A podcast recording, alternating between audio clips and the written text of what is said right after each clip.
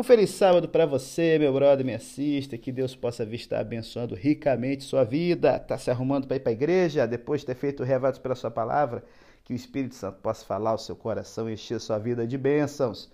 E ó, álcool em gel e máscara. Não vamos garotear que o Covid é uma coisa séria. Não pode ir? Então assista um sermão bom, leia, leia um livro bom, um livro evangélico bacana. Se você faz parte do grupo de Zap ou do Telegram da gente, você pode mandar no privado. A gente tem um monte de livro aqui em PDF, a gente pode mandar alguma coisa para você. Mas passe esse dia na presença de Deus. E ó, quero mandar um salve aí para a galera do Barreiro, que a gente teve ontem Sexta Jovem, muito top.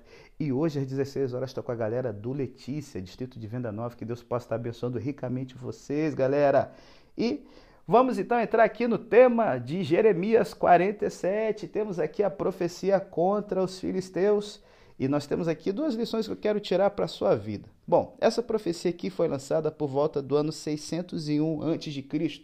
Faraó Neco, aquele vaso ruim que havia matado o bom rei Josias, havia tentado salvar a Síria, porém Nabucodonosor deu um pau nele ele voltou com o rabo entre as pernas para o Egito, mas todo o tempo ele está tentando instigar Judá, Amon, Moab, Edom, os filisteus, aquelas nações pequenas entre ele e a Babilônia, para que se rebelasse.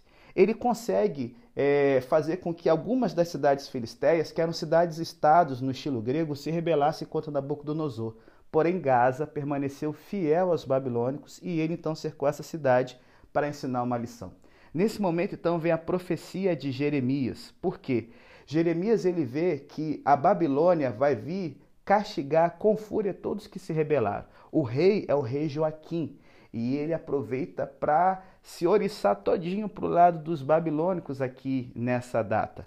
E nesse momento, então, a gente tem Jeremias dizendo o seguinte: olha, gente, vocês estão preocupados com o Faraó? Tem que se preocupar com Nabucodonosor, que quando ele vir, ele vai vir como uma inundação, destruindo tudo.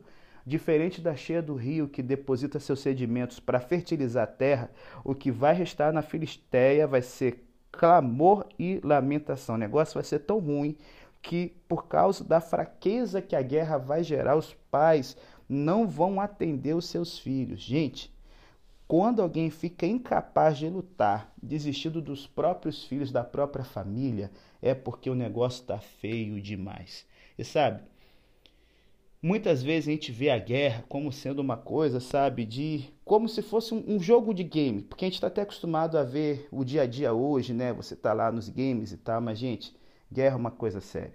A primeira coisa que a gente tem aqui é o seguinte: as aflições quando vêm, existem aflições que são tão violentas que a gente perde a força de lutar pelo que mais importa, que é a nossa vida e a nossa família. E é nesse momento, sabe, que é, o texto aqui está falando de guerra mesmo, de tiro e bomba e tal, no nosso tempo, né? no tempo dele, arco e flecha. Mas é, existe algum momento da sua vida que você está numa batalha espiritual, numa, numa situação difícil, que parece que, sabe, a sua vida vai embora numa enxurrada e que não tem nada a poder fazer, e que as forças se vão? Eu sei que existem esses momentos, e aí, gente, fica a dica. Quando a gente está cavando as coisas, como é o caso dos filisteus, não adianta chorar, raspar a cabeça, se lamentar. Plantear o leite derramado não muda o poder das consequências que vêm de escolhas erradas. Então, fique esperto. Às vezes a gente entra em guerra que a gente mesmo começou sem ter condição de ganhar. E outra coisa tem que ficar ligado. Aqui o profeta ele fala: "Ah, espada do Senhor, até quando vai continuar ativa trazendo a destruição? Volta para a tua bainha e descansa." Deus ele tem que executar o juízo dele, sabe como? Deixando as consequências dos nossos pecados tomarem livre curso. E aqui eu quero pegar a segunda lição com vocês. Os filisteus eram um vaso ruim que sempre deram problema para os israelitas. Nunca tiveram misericórdia com os judeus. Porém, a gente vê aqui o profeta Jeremias tendo ato nobre e está tendo misericórdia de quem não merece, sabe? É, esse é um princípio ensinado por Jesus de como nós devemos tratar os outros. Devemos tratar os outros como gostaríamos de ser tratados por eles. Se você fosse vencido por inimigo, você gostaria de ter a cabeça decepada ou receber misericórdia? Essa é a questão. Quando as aflições nos alcançam, a gente pede misericórdia a Deus. Quando somos alvos de ataques por parte de uma pessoa, a gente pede misericórdia a ela. Quando a gente está do outro lado e as pessoas se sentem atingidas por nós e pedem misericórdia, agimos da mesma maneira? Olha que essa galera está merecendo. Mas aquele que anda com Deus, ele fica incomodado com a situação de sofrimento e dor que acontece mesmo nos seus inimigos. É Jesus na cruz. Pai, perdoa porque não sabe o que faz. A gente mostra misericórdia quando, podendo ser duro, a gente se torna uma pessoa suave.